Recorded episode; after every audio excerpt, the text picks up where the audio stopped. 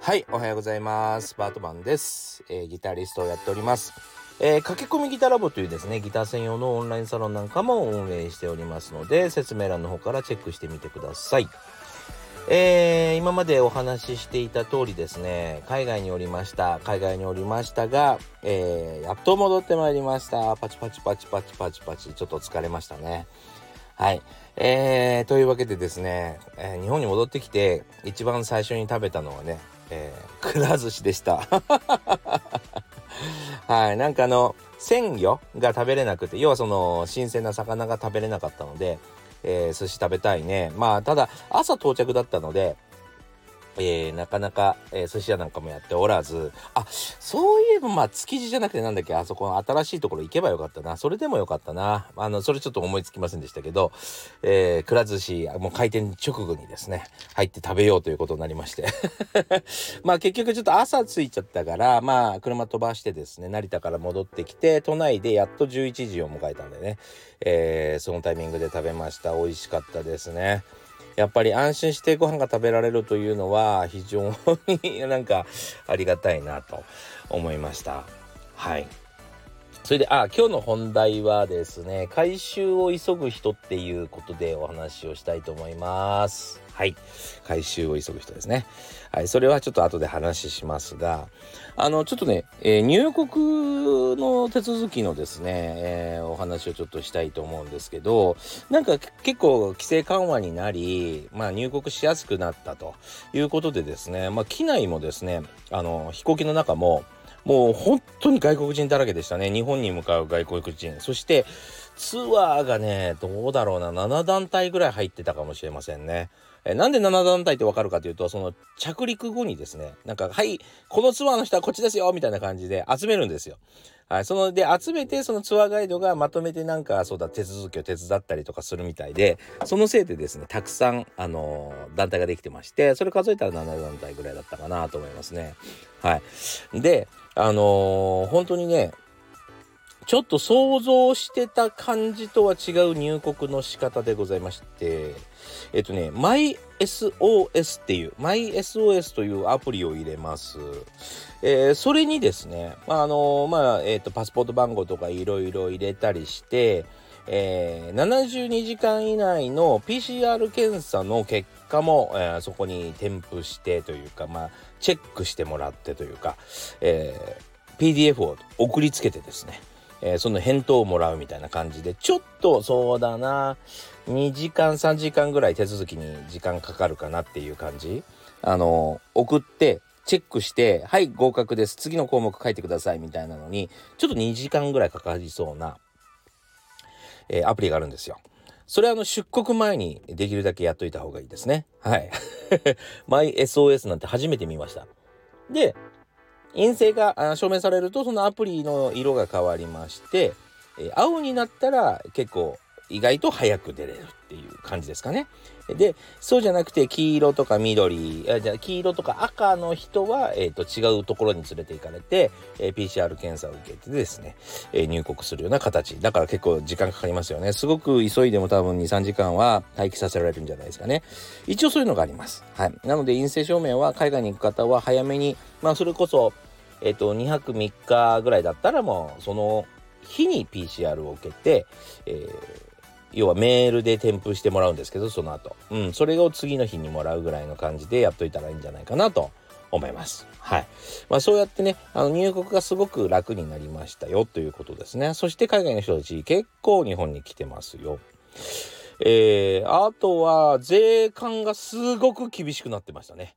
税関がめちゃくちゃ厳しくなってて、あのー、なんだ？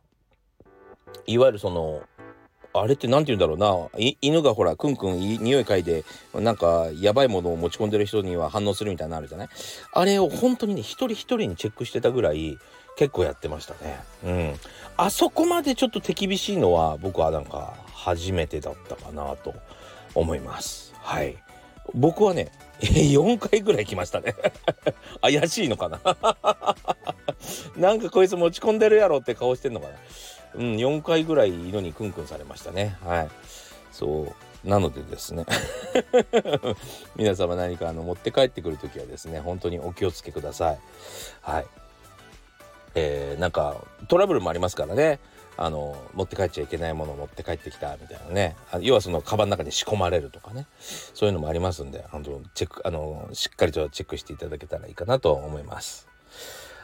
はい。まあというわけでですねまああの楽しい旅も終わり、えー、まあ無事に戻ってきました。はい。えー、本当にこの旅行はなんかいろんなものを、うん、変えてくれてくれ変えてくれたなと、うん、なんかちょっと人生観変わりましたね。なんかそういえばそうだったなみたいなえー、ことがたくさんあったなと。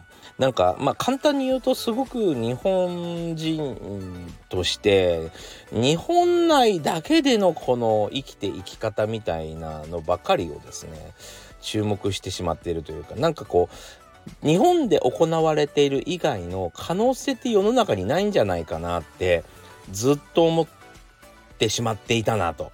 この国内でどれだけ、えー、しっかりとうん生きていけるか。要は日本国内だけでの価値観でというか、えー、みんなは普通電車に乗って、えー、会社に行って、えー、ランチを選び、えー、残業し帰ってきて、えー、面白いテレビを見るみたいな。わかんないけどね。例えばまあそういうのばかりが、えー、なんか仕事ってって思ったりとかうーんなんかこうそんなことばっかり考えていたんですよ。例えばまあえっとひろゆきさんだひろゆきさんだっけな言ってたのなんかあのせあの要はその生活保護を受けりゃいいじゃんみたいなこと言ったりするわけですよね。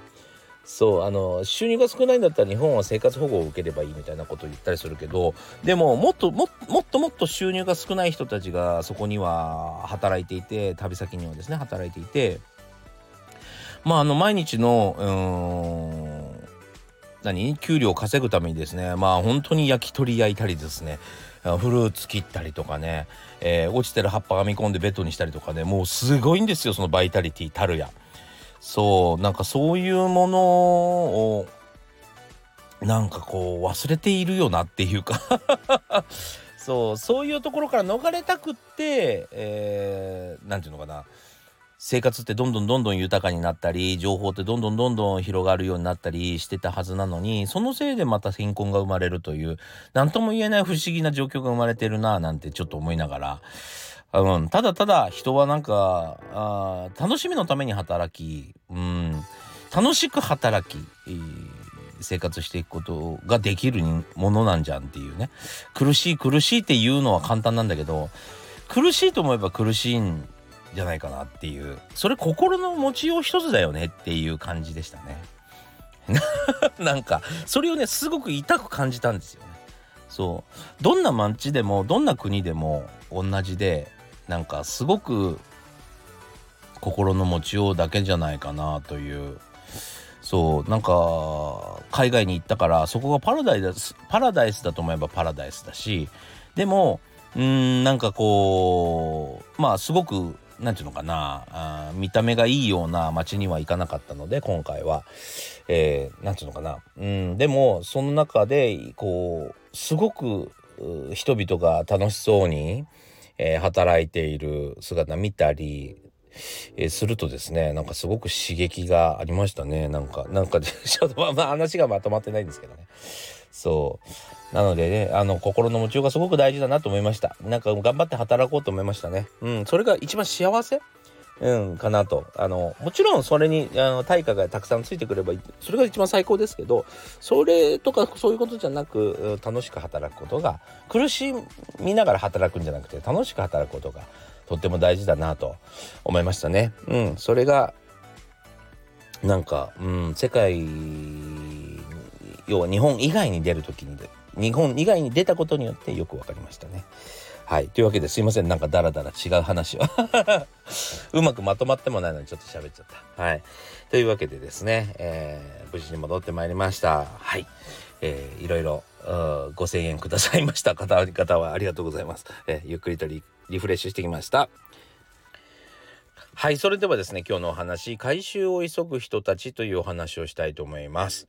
えー、一定量なんですけども僕みたいにレッスンやってるとか何かちょっと目に見えないような例えば保険だとかなんだろうな例えば投資投機なんかもそうですけども回収を急ぐ人たちというのが非常に多いわけですよ。これがですねまあ非常にうーん良くないなと。思いますね。そんなに簡単に物事って、えー、成長しませんね。どんなものでも急には成長しません。じゃあ、えー、そうだな、子供を作ったから、その子供に早く働いてもらって、今までかあのかけてきた生活費返してほしいなんて言っても無理ですよね。ね、種植えたんだから明日芽出せよと。なんなら明後日実をつけろと言ったって無理ですよね。そう自然の摂理としてそんなことはないんですよ。それねあのお互いそうなんです。お互いそうなんですよ。毎日実をつけ続けてみてください。1日目は食べれて楽しいかもしれないけど10日後には10個以上の例えばマンゴーだったら10個マンゴー。30日で30個マンゴーができるんですよ。そんなの食べれましたっけ？そういうことがよく分かってない人たちっていうのがいるわけですね。要は自分の取り分だけくださいと。早くくださいと言ってる。要はすごく利己的なんだっていうことに気づいていない。でこれに気づいていないっていうことがみんなにバレてしまうとみんなは相手が相手にしないんですよ。この人自分の取り分だけあればいいんじゃんっていう話なわけですね。そう。この部分がちょっと分かってないなと思いますね。だからギターレスンも一緒なんですよ。マンゴーと一緒です。ねたくさんくれって言うんですよみんな。たくさんくれって言うんだけど食べれないんですよ。僕の情報を一気に飲み込めないんですよ。だから僕のセあのサロンは質問してくださいと。あなたがマンゴーを食べたい時に呼んでくださいと。そのマンゴーを食べさせましょうと。ただ、マンゴーが食べたいのか、キウイが食べたいのか、えー、ライチが食べたいのか言ってくださいと。それはあなたの好みに合わせられるかどうかはあなた次第ですということですね。そうそういうふうにお話ししてるんですけどなんかねなんだろうな本を読んだら答えが書いてあると思ってるというかなんかどっかに必ず答えがあると、まあ、例えば今回ちょっとあのそういうメールが届いたんですけども藁にもすがるような気持ちで入ったんですと、えー、答えてくださいみたいな。えっと藁って、えー、聞いたら答えてくれるんでしたっけ？藁掴んだらその藁って、えー、浮かびたいって言えば浮かんでくれるんでしたっけ？そうではないですよね。藁にも掴むっていうのは藁をも掴むというのはですね沈んでってる人たちの表現ですね。藁は掴んではいけません。はい。えー、フローターなり、えー、しっかりとですね何か浮かぶものに 使わなければいけませんね、えー、そうするためにはどうしたらいいかとね例えば船でもいいフローターでもいい、え浮き輪でもいい何でもいいですね、えー、そういう人たちになるためにはどうしたらいいかって余裕を持っておくことですよねうん余裕を持って準備しておくことですそれを準備しておかなければつかめませんね。でそんなに、えー、藁を掴んでしまうほど沈んでる人たちも、えー、いません。ただ、えー、そうやって藁をも掴む、えー、ぐらいの気持ちなんだと、えー、そういうふうにちょっと相手をですね圧迫している。脅迫までは言わないけど 圧迫しているだけなのでこれはもっともっとですね質が悪いですね。そう、うん、でもまあそういうことは今までもね何百回もありました。でもそういう人たちは必ずうまくいきませんね。余裕を持って、えー、よく考えてですね、えー、自分が食べれる分だけ取るこれが一番大事かなと思います。はい。というわけでですね、えー、回収は急がない。なぜならあなたが食べれないからってことでですね、えー、今日はお話を締めたいと思います。えー、というわけで、え今回もご視聴ありがとうございました。今日も素晴らしい一日になりますように。また次回お会いしましょう。それでは。thank you